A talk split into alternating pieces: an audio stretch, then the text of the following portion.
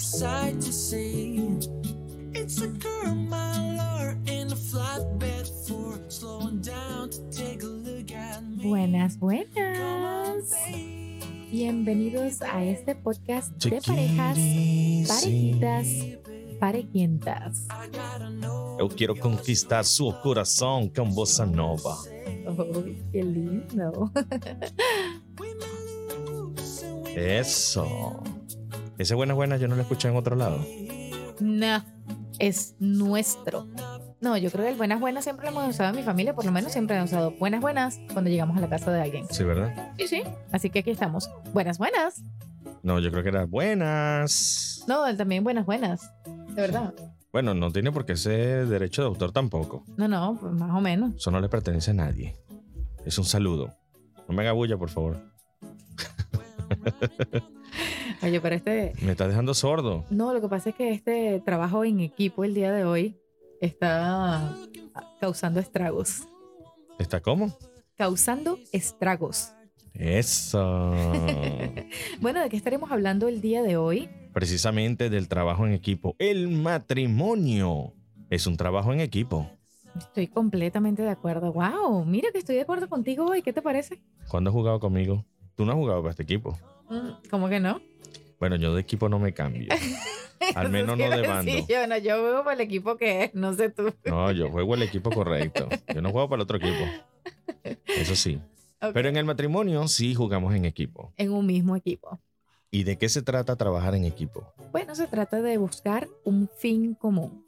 Se trata de compartir no solamente las metas que los habíamos que lo habíamos conversado en otros podcasts anteriores, pero también se trata de que en el apoyo, en el camino, se trata, mejor dicho, de que en el camino a lograr estas metas exista el apoyo mutuo, exista la comprensión y exista también el consejo, porque no necesariamente andamos en el camino correcto, pero viene tu pareja como cosa rara y ¡pum! Te da el consejo necesario que tú necesitas para mantenerte allí, en Exactamente. el sitio correcto, Perfecto. con la ayuda de Dios, por supuesto. Amén. Sí, lo que pasa es que bendiga. las parejas ya hemos estado tanto tiempo juntos que yo creo que ya somos como familia, como, bueno, familia somos, ¿no? Por habernos casado, pero bueno, lo cierto es que, que sí, hemos descubierto que cuando unimos fuerzas tenemos mejores resultados que cuando hacemos algo separados. Yo para allá y yo por acá. Si las energías se dispersan, yo quiero que ustedes entiendan que es más difícil lograr las metas, porque independientemente de la meta individual y la realización que tú tengas como persona, es importante que una vez que estableces los lazos del matrimonio, establezcan también unas metas en común y, y que esas metas pues tengan ciertos pasos que ambos le den el esfuerzo mayor y que den su aporte, ¿no? Como para que esto se logre. ¿Qué la palabra establezcan otra vez? Establezcan. Sí, tienes toda la razón con lo que estás diciendo, estoy completamente de acuerdo. Y eso es lo que pasa, que a veces tenemos metas personales, pero necesitamos el apoyo de nuestra pareja para poderlo realizar o para sentirnos prácticamente eso, apoyados, sentirnos escuchados, que, que nuestras metas personales también son importantes para nuestra pareja. Pero no solamente tiene que ver con el apoyo moral, también tiene que ver con el apoyo, si se quiere, de alguna manera físico. Es decir, que dentro de estos objetivos que ustedes tienen juntos, exista, mira, estas son las actividades que te tocan a ti y estas son las actividades que puedo realizar yo para que esto se materialice. Correcto. Bueno, dentro del trabajo en equipo, no solamente tenemos la parte de la casa, por ejemplo, de lo que es el cuidado de la casa o el cuidado de los niños, o quizás ciertas actividades que hay que hacer o que hay que cumplir eh, adentro del hogar, pero también cualquier otra actividad que nos pueda ayudar a conseguir otras o alcanzar otras otras metas para seguir surgiendo como familia, como pareja, como personas. Yo Necesitamos ¿por qué no saltamos la parte del hogar? Porque eso es un tema delicado. Porque ese trabajo en equipo ya me suena que yo soy el que tengo que fregar los platos. Espérate, espérate. Por ahí van los tiros. Entonces, no por quiero que me vayas a lanzar a mí la responsabilidad de solamente de, de limpieza. Y no, no, es que esto se trata del trabajo en equipo y, y te aproveches de mi nobleza. No, pero ¿sabes qué es lindo, de verdad? Cuando, por ejemplo, yo cocino y tú limpias los platos. No, o ¿por viceversa. qué no lo hacemos al revés? Bueno, también ha pasado. Mejor al También ha pasado que tú cocinas y yo limpio los platos, o de repente que tú estás guardando la ropa y yo estoy limpiando el piso, o alguien está lavando el baño y la otra persona está... No me gustan sé, los lavando días de el carro. quehaceres. No me tampoco, a nadie le gusta, pero Qué fastidio. nos encanta tener una casa limpia y pues qué bonito, ¿no? Que uno pueda cuidar de, sus de sus propias cosas. Bueno, ahí está parte del trabajo en equipo. Es decir, nos repartimos las actividades que son propias, que son intrínsecas del mantenimiento del hogar. Pero también en la parte profesional, si tú quieres, por ejemplo, o mejor dicho, como muy pronto estarás en inmensas conferencias, ¿verdad? Uy, en ocurri, esas ocurri. conferencias que estarán llenas de personas, que por cierto vienen pronto las conferencias de Andy, Sí, muy emocionante. pero ese es otro tema. Lo cierto es que si tú necesitas preparar todo el esquema de lo que va a ser tu conferencia para mujeres, de desayuno a, a propósito, entonces necesitas, por supuesto, la Con logística. propósito. ¿Cómo que a propósito? Bueno, desayuno con propósito. A propósito de eso, Es un desayuno con propósito. a propósito de eso, bueno, voy a corregirlo. No es a propósito. No, no es a propósito. Bueno, con propósito. Pero tienes un propósito, ¿no? Correcto. Entonces, Desayunar. y motivar a, a las mujeres con las que estás haciendo las conferencias. Pero el caso es que yo puedo dar un aporte en la logística. Te Sí. puedo ayudar con transportar todo el material de apoyo, eh, de repente escucharte previo a la conferencia para establecer de repente algunas correcciones en tus notas, digamos desde el punto de vista del oyente, ¿no? Sí, hace un muy buen trabajo, por cierto. Entonces, ahí está mi apoyo, que no es netamente, no solamente moral, pero también es un aporte físico para Sí, que se verdad. pueda dar. De verdad que aprovecho esta oportunidad para agradecerte en público por todo lo que haces por, Ting, ting, por mí y por las mujeres que están allí, que conforman este maravilloso grupo del desayuno con propósito. Eso, donde los tú- niños. Gracias, gracias. no solamente gracias. nos ayudas a colocar todo exactamente donde tiene que ser o a comprar las cuestiones de la comida para el día, el día siguiente, pero ese apoyo que aportas, eh, por lo menos para mí directamente, se ve reflejado en lo que yo puedo ofrecer en esas conferencias. Y allí es donde está el trabajo en equipo, ¿correcto? ¿cierto? Sí, por supuesto. Ah, Así como cuando él también tiene que hacer sus, sus conferencias de trabajo o lo que tenga que hacer de trabajo. Y bueno, ahí está la esposa planchando la camisita para que quede bien linda Entonces- y digan, wow. Voy a agradecerte también públicamente porque a partir de ahora has tomado la decisión de siempre cocinar y fregar, ¿Qué? mm, lavar los trastes. Ya, espérate, que está yendo el audio, no, no estoy escuchando muy bien. Bueno, públicamente lo acabas de hacer. Yo te acabo de agradecer.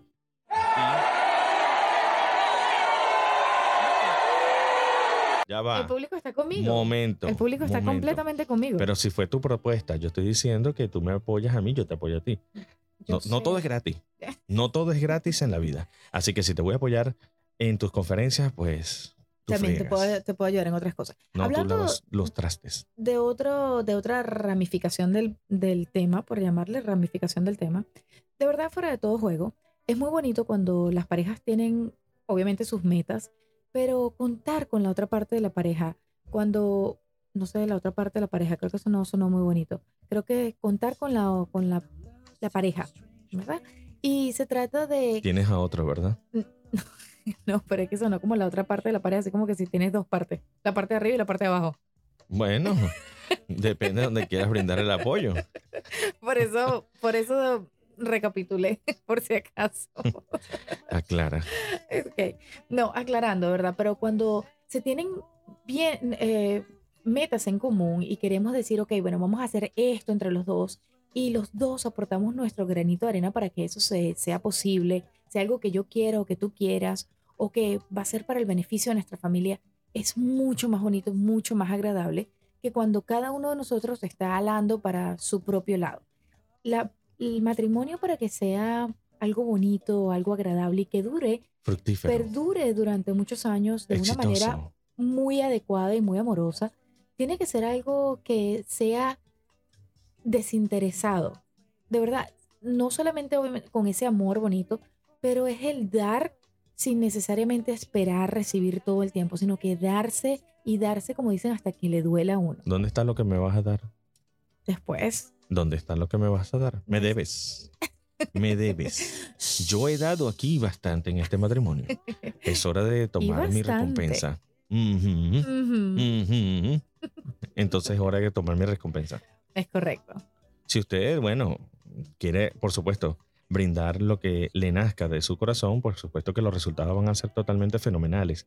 Cuando se tienen dos objetivos diferentes, yo pienso que realmente eh, las dos direcciones dispersan las energías de lo que se quiere lograr para el hogar. Y es mucho más difícil pues llegar a las metas. Y ahí existen muchas más frustraciones, tanto personales como en la relación, y se van, eh, digamos que dañando poco a poco ciertas cosas que al principio de la re- relación quizás existían. Repito, le repito, le repetimos.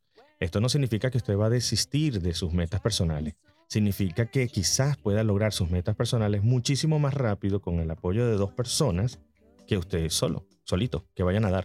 Exactamente. Y tenga otra persona que lo ayude. Empújalo, empújalo. Ahora, ¿qué, ¿qué le puedes recomendar a esa persona que dice, wow, pero yo estoy en esa pareja en donde siento que yo soy la que estoy haciendo todo y la otra persona está ahí como que yo estoy alando a esa persona? ¿Qué le recomendarías a esa mujer o a ese hombre que nos está escuchando en estos momentos y dice, wow, yo quisiera tener un matrimonio en equipo? Déjala, wow. déjalo. No, no, no, mira.